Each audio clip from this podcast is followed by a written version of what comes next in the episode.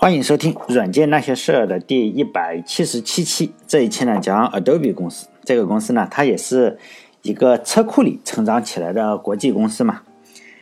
我想这个公司应该所有人都知道了，至少用过这个公司的技术。比如说，呃，可能所有人都起码知道 Photoshop 这个软件，就是一个修图片的软件，嗯，非常厉害哈。男的可以修成女的，然后女的可以修成美女，就普通的女的可以修成美女。但现在手机上都已经带这个 美颜相机了，可能，但是对专业人士来说，Photoshop 还是一个非常非常重要的吃饭的软件。就好像现在很多年轻的朋友，就 QQ 里或者是 Q 群里啊，哪里就会说有图有真相嘛，实际上这非常的幼稚。实际上从 Photoshop 出来以后，有图有真相早就不再是真理了。其实图片作假已经非常非常严重了。在网上，呃，看到图片要想一想，哎，是不是被修过的？有的就是磨皮啊什么的，都非常严重。还有一个产品，我觉得大家也应该用过，也是 Adobe 公司的，就 Flash，呃，就是说它是一个播放视频啊，或者是做动画一个浏览器的插件。那现在呢，还是在广泛的使用之中啊。这个 Flash 插件从某种程度上可以说是漏洞之王嘛，我觉得。并不一定是说，哎，这个公司的程序员不行，写的漏洞特别多，很大一部分程度也是 Flash 的用户特别特别多嘛。不管是你用什么平台，不管用什么浏览器，不管你用火狐、Chrome 或者是 IE 浏览器的话，你都是要装一个 Flash 嘛。所以 Flash 肯定是被研究的最多的呃软件之一。所以呢，近几年，但是近几年的情况发生了变化，实际上它被强行推广起来的时候是。就谷歌现在公现在中国上不了的一个网站叫 YouTube，YouTube 的时候，他就用那个做视频播放。但是现在呢，情况为什么发生变化？就 YouTube 不用了，他开始用就是 HTML5 啊这个东西来代替 Flash。就是当然现在很多国内也好看足球直播啊什么，还是需要就是安装这个 Flash 嘛，包括 QQ Windows 版的 QQ。你要是用那种哎稀里稀奇古怪的那种表情啊或者什么，你还是要装一个 Flash，就这样。就现在，但很多的国内应用还是比较多呀。就是说，呃，还有一些做广告的，但现在也少。最早以前的时候，像我我那时候还上学的时候，或者是什么时候，就是有整个网站用 Flash 做的，就非常的绚丽。尤其是韩国有一些那时候流行过这样一个这风气。就是整个网站都是用 Flash，你这样鼠标过去了，好稀里呼噜的响，其实很烦人的。不过真的有曾经有这么一段时期啊，嗯，Flash 非常辉煌，即使现在的话用处用的人也非常多。呃，Adobe 呢还有另外一个大家都已经应该都知道的软件，就是 PDF 这个软件，就是它是在一九九一年推出的。目前来说，所有的平台都会支持这个 PDF 格式的电子文档。可以说是一个标准格式了，不管我们是用哪个哪个哪种手机吧，只要是稍微的呃不是那种功能机，也许功能机上也可以打开，像诺基亚上就是可以打开，就是说，呃，你不用装任何软件，比如说你装个 Office 啊，像微软的 Word 还是什么东西的话，你都要再装一个软件才能打开，其他地方打不开。但是呢，对这个 Office 这个 PDF 来说呢，就是你随便随便放哪个平台都可以打开。这个 PDF 不管是哪里哈，你就是 Windows 十上，以前的时候还是要装一个，就是软件在 Windows XP 上它可能打不开，但现在 Windows 十上都是直接可以打开。就前面这三个著名的软件嘛，就 Photoshop、Flash 还有 PDF 呢，都是 Adobe 后来做的产品。像 Photoshop 也不能说他做的，应该是他他买的。像 Photoshop 呢，它实际上是在一九八八年的时候是两个兄弟，就是说呃。两个兄弟开发的，一个叫 Thomas，一个是之后。这这个人呢，就是说，一个是开发软件，另一个呢，他是在苹果公司哎当员工，就是工作。然后他发现了，哎，这个不错哈。他们两个公司，他们两个兄弟就出来一起开了公司做这个 Photoshop 软件。后来呢，被 Adobe 然后买买下来了，买回家了。这个 Flash 呢，它也是这个这种情况，就是说呢，也不是 Adobe 嗯最初开发的，它是一家叫 Micromedia。这个公司开发的，后来呢，好像零四或者零五年，我忘记了，反正那时候还挺火的，这就是个新闻嘛，然后大新闻，被这个软件被这个公司呃开发了以后，然后 Adobe 公司呢就觉得可能不错，然后就买回来，然后就成了它其中的一个，就这个 Flash，但后来，呃，PDF 呢是他家自己开发的，就呃是一九九一年开发的一个产品。但是呢，Adobe 这个公司呢，它实际上是与微软还有苹果就是同时期的，就一九八几年、一九八二年就成立了，非常早，算是比较什么，就是第一期嘛，第一批比较厉害的，就是一直活到现在还没有倒闭的这种软件公司了。它是一九八二年就成立了，所以呢，我讲，嗯，可以看看后面这几个，实际上，呃，最最早的就是一九九一年嘛，然后 PDF 像 Flash 啊，或者是那个呃 Photoshop 啊，都相对来说都是一九九零年代开始的，所以呢，这几个产品都是后来的产品，嗯，显然不会是说，哎，我我建了好几个好，嗯，建了公司很多年以后。一直没有产品嘛，所以呢，当时是有产品的。呃，Adobe 公司成立的原因呢，它这个产品是一个 PostScript 语言，就是一个编程语言。它是给哪个编程？给这个打印机。呃，现在我们这个市场上的打印机啊，主要有两种，一种呢就是打票据的，就是这个真式打印机，就咱们呃去饭店吃饭也好，还是去税务税呃交税也好，就是说呢，它那个东西打印机啊是。真式打印机它有个控制语言，这个控制语言呢，它叫 ECL，就相对来说比较简单。这个东西呢，我们打印票据的话，你你只用写出字来就可以嘛，然后看出来，然后去交税，不能对字体做一些个性化的调整。你不可能说，哎，我这个前数是什么字体，然后还有加粗、加 加下划线，或者是变大变小，没有，它只有一种字体，然后你只可以控制它的大或者小，就颜色也不会。其实我们看发票的这个颜色。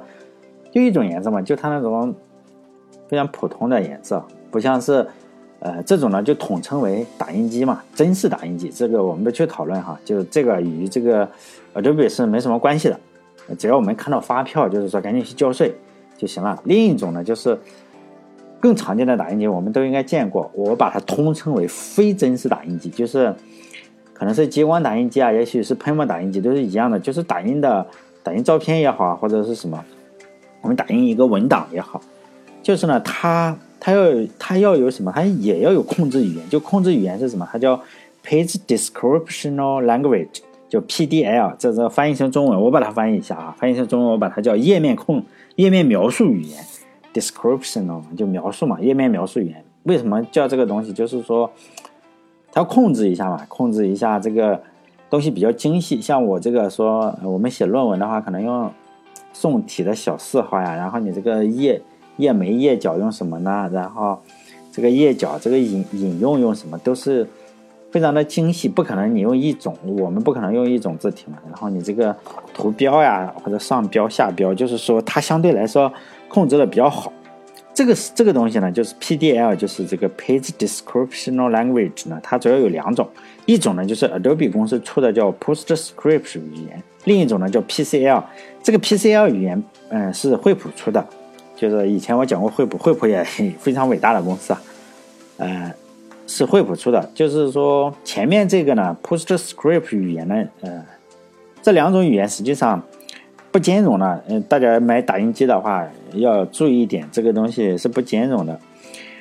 一种，虽然他们都是做相同的事情，如果说一个打印机支持就是 PostScript 这个语言呢？这种描述语言，你实际上是要付钱给 Adobe 公司的。然后惠普呢是后来者，他发现你要付钱的话，我就重新的做一个语言出来。然后呢，你不用付钱给我，就是大家。所以呢，这个 PCL 就是说，呃，惠普出的这个语言，就是控制打印机的这个语言，相对来说，呃，市场占有率好像要高一些，有点像开源软件嘛。你你这么多打印机公司，你不要给我钱，显然的话，呃，效果差不多的情况下。但是免费的更要受欢迎一些。有人做测评啊，就是在很久以前的话，尤其是两千年左右，就是那个时候卖打印机是个大事情的时候，大家会测一下，哎，哪个打印会快一点，就是各有优点嘛。就是你打图片可能哪个快一点，哪个，但现在来说可能没有这样。你就是因为现在打印机便宜了嘛，你随便买一个，具体支持哪一个，反正现在是这个样子，比较便宜的，想都不用想，基本上都是支持惠普的。然后比较贵的呢，就有可能两种都支持，可能就是我不知道，因为我我我家里倒是有打印机，但是，嗯，就没有驱动的话，我知道去哪里找。就是说呢，你如果它支持 PostScript 这个语言呢，这个东西是与设备没有关系的，你只要找找它呢叫，呃，与设备无关嘛。你知道，比如说你有 Windows 的这个驱动驱动程序，但是呢你没有 FreeBSD 上或者没有 Linux 上嘛，你其实可以从这个 Windows 上的驱动，然后解压之后，它里面有个叫 PDD，好像是什么文件，然后你把它 copy 到这个，呃。Linux 啊，或者 FreeBSD 或者 Unix 啊，什么都行。哎，你就看一下，它是描述一个设备的，然后你就可以把驱动装上。你只要有一个，有一个驱动就可以。你只要找到一个文件就可以。其实相对来说比较，我装过好好多次这种驱动，当人家搞不定的时候，其实我就知道这点小技巧。你只要找到其中一个文件就可以，好像叫 PDD 啊，是什么文件，找到就可以。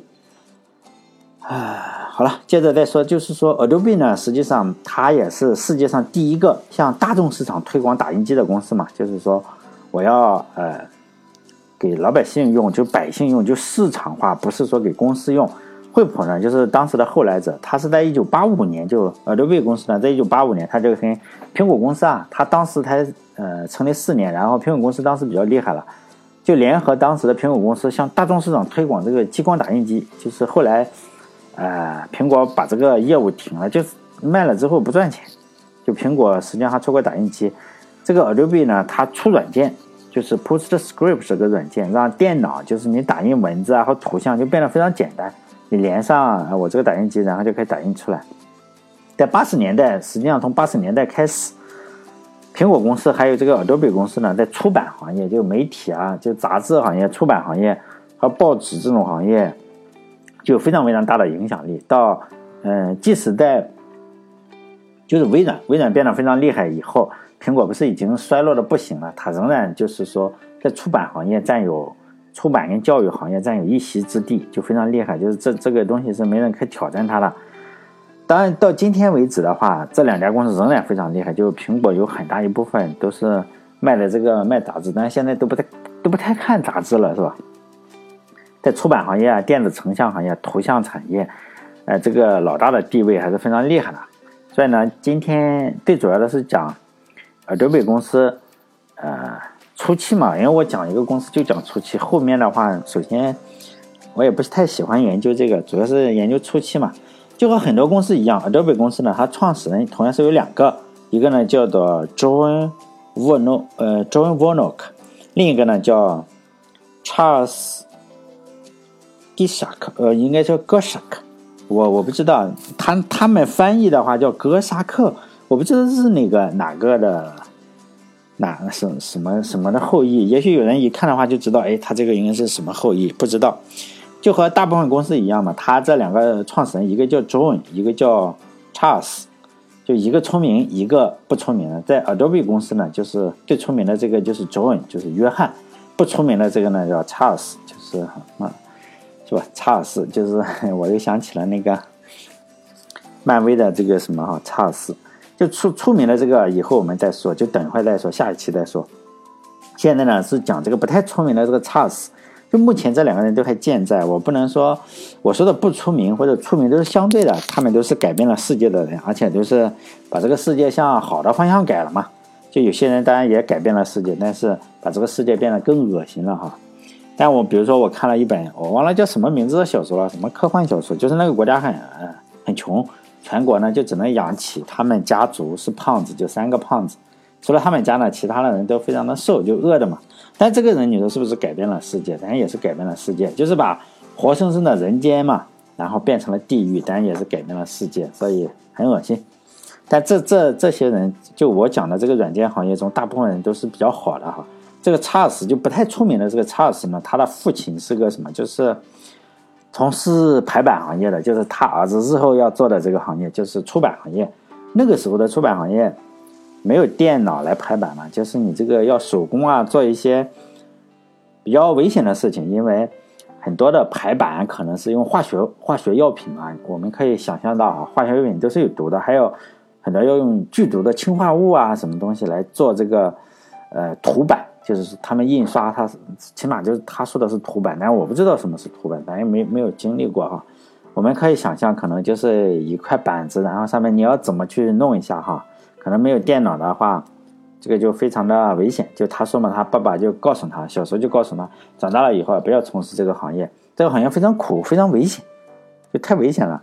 呃，但这个也许在他的小孩子心中就会形成一个，就你不让我去的话，也许他就想，我也许可以改进他。这是我瞎猜的啊，我瞎猜的，就是他后来当然还是进入了印刷行业，就是跟他爸爸当年的状况也许有一定的关系。因为我以前看过一本书，就是说呢，纺织工的孩子大部分还是与纺织工相关，然后呢，官二代的孩子呢，就大部分还是当官。然后你说印刷工的小孩，可能大部分还是印刷工，有没有这？这都是我瞎猜的，就是说不要太相信啊，这个我瞎猜的。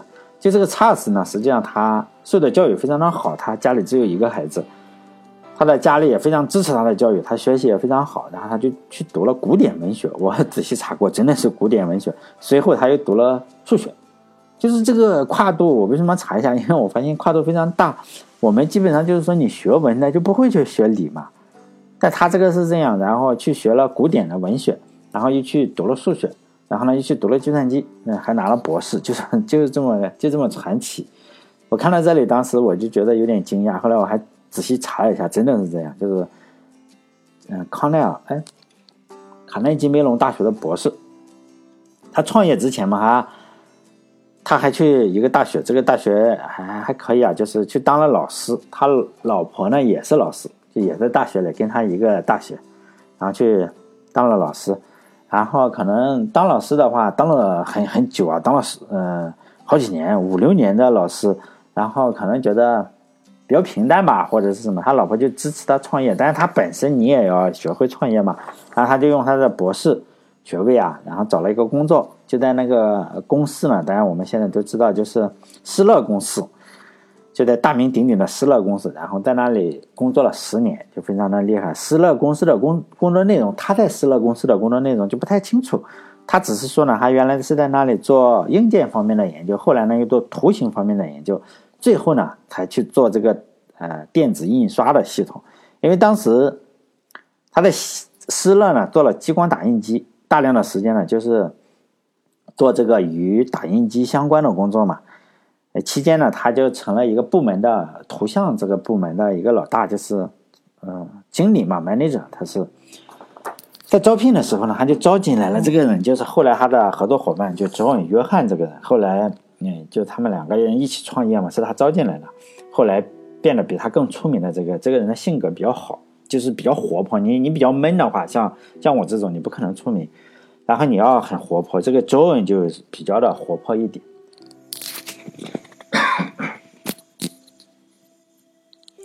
还有就是，嗯，进来以后嘛，他就是一个上一个上司，一个是下属嘛。因为这个 John 的材料就相对来说比较多了，就像是苹果公司的乔布斯啊，或者是微软公司的这个比尔盖茨这两个人，就是公司的明星嘛。另外两个创始人就是不太出名的创始人啊，就是相对来说材料比较少。因此呢，后来的一些材料，我只是从这个 John，就是比较出名的这个人的呃。身上呀，然后他讲的话，然后推测一下，哎，就不出名的这个人做了一些什么事情。就他当时他说嘛，这个查尔斯是在，呃，当他的经理。然后呢，他研究研究成功了这个打印机以后，研发成功了，他就开始劝说嘛。当经理，你肯定是研究了一个东西，你肯定想把这个东西推向市场。但这个施乐公司啊我们都知道，就比较逗，是吧？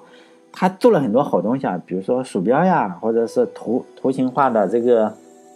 界面就是说，Windows 或者是苹果都是抄它的，但是呢，就不推向市场，呃，反而这不推向市场就成就了苹果和微软。这个打印机呢，就成就了 Adobe，就这么就这么神奇的一个公司。然后他自己倒闭了，然后他就看到这个施乐公司，就说你们做研究就好，不要推这种没有意义嘛。他们就觉得当时没什么意义，你推向市场肯定不赚钱。这两个人就合计，要不要去准备创业？然后创业当然是非常艰难的，两个人就出去找钱嘛。然后他们写了一份商业计划书，就说嘛，他 这个是 John 说的，就是比较出名的那个。然后他就说嘛，嗯，我要做一个打印机嘛，然后你装到个人电脑上连接以后就能打印东西。这个就是现在我们都是这样，现在我们还有无线的是吧？都是说你只要连接上，我就。可以打印东西。当时的人就不这么认为，当时的人就认为你一个这个东西就很扯淡嘛，因为打印这个东西你怎么可能说你电脑就连上，然后你就能打印？而且当时的电脑都是苹果电脑或者是兼容机也好，都比较弱，非常的弱，你不可能完成这个东西嘛。然后他们就去。找人投钱的话，就用这个商业计划。就现在我们每每个人都在用的这个商业，呃，这个这种呃用法吧，就是你接上打印机就可以打印。他们就去找投资银行，叫做 Humbrecht and Quist，不知道这是个什么投嗯投资银行。然后投资银行一听就不投了嘛，就觉得这个是太不可思思议了，你不可能呃投钱在这种这种扯淡项目上嘛。然后这两个哥们就继续寻找机会，就当时的人呢就不肯相信你个人电脑上能够接上打印机嘛，就是说根本就没有人肯出钱。于是这两个哥们就搞了几个月，然后就改变策略嘛，就说我们不能这样，这样没有人相信嘛，没有人相信个人电脑才能接打印机。然后商业计划就做成了一个说我们要做一个文档管理系统，这个文档管理系统就是说我能处理文件。当时因为。所有的好几家公司，他列他说了好几家公司，现在我查了一下，一一家都不存在了。就是处理文件嘛，就相当于现在我们的 Office，可能就类似于这样，就是文档处理系统。你这个排排好版以后啊，我就打印是吧？排好版以后我就打印。当时就有几家都是在做，你说这行不行呢？哈，这个这个东西，大家如果听过我以前讲 Word 的话，Word 也是施乐施乐不肯做的一个，然后。那个人然后去了微软嘛，这个施乐公司确实比较逗。这个文档，他们就说他也要做一个类似于这样的文档，因为当时几家都在做，商业公司觉得，哎，这个靠谱是吧？因为好几家都在做的话，你显然你也有可有机会嘛。当然还是不投他钱，因为起码觉得这个比个人电脑连接打印机是靠谱了。这两个人就是说发现了这个情况，就觉得，哎，起码有人跟我们愿意跟我们谈了是吧？但是银行跟这个呃。厂商呀，就是那些大的公司，还是不肯付钱嘛，就觉得行是行，但是你不一不见得一定要赚钱。就搞了半年以后，他们还是一分钱都没有搞到。他们搞钱搞了一年多，一分钱也没拿到。但是在不停的谈的时候，就有了新的想法。他发现这个银行也好，还是他接触的一些厂商也好，最主要的原因啊，不给钱的原因是不懂他们在说什么，不懂他们在说什么。重要的是啊，你这个拿钱的话，你一定要要让人家知道你要做什么东西嘛。他就觉得这好，因为谁给钱嘛，是吧？他们肯定要给钱，就给他们做个软件，就说呢要做一个外包软件，就是说，嗯，你们不是缺那种打印软件吗？这么好，那我们就做这个打印软件，全面做打印的，不做什么自处自处理的，就是你只要能给我一个东西，我就在电脑上给你打印，嗯，在打印机上给你打印出来，就是说 OEM，你可以贴上你的标，就是说成了外包公司，他们的商业计划实际上是个外包公司，就软件外包公司。哎，这些厂商嘛，因为他们当时是想让厂商去出钱嘛。实际上刚开始的投资都是厂商，他就说嘛，你厂商没有这个软件嘛，哦，你可以说你做的，但是呢，我们就是外包嘛，外包呃外包厂商，哎，然后就这个样子，然后呢，厂商他会给了一些钱吧，然后这两个哥们就开始准备去创业了，就是有了钱以后就开始创业，就是说这个也是在车库里啊，就是说。看看我们下一期吧，这这一期你看吹牛又吹到，时间又就要到了，嗯，超过三十分钟也实在是就没法传了，是吧？就下期的话再看看他们如何去创业的，如何去起名字，如何什么东西，如何设计标志呀？为什么为什么叫 Adobe 这个公司啊？为什么叫 Adobe 而不是叫其他了？包括它这个啊标志啊是谁设计的？这个留在下一期讲，这一期呢就。讲到这里，最后呢，再宣传一下我的微信公众号，叫做“软件那些事儿”，就是六个字，其实是模仿明朝那些事儿，呃，这个模仿的，嗯，就是大家关注一下的话，可以帮我点点广告呀什么的，因为赚不到钱嘛，赚不到钱的话，就只能去水泊梁山，然后去抢劫了。当然，这个因为水泊梁山在我们山东，其实你现在去水泊梁山的话，也就比较痛苦了，你实际上是要交门票，你知道吗？其实。如果当年的话，收门票的话，也就不会有出现那么种落草为寇的情况，好几十块钱门票，那人拿不出来的。好了，这一期就到这里，再见。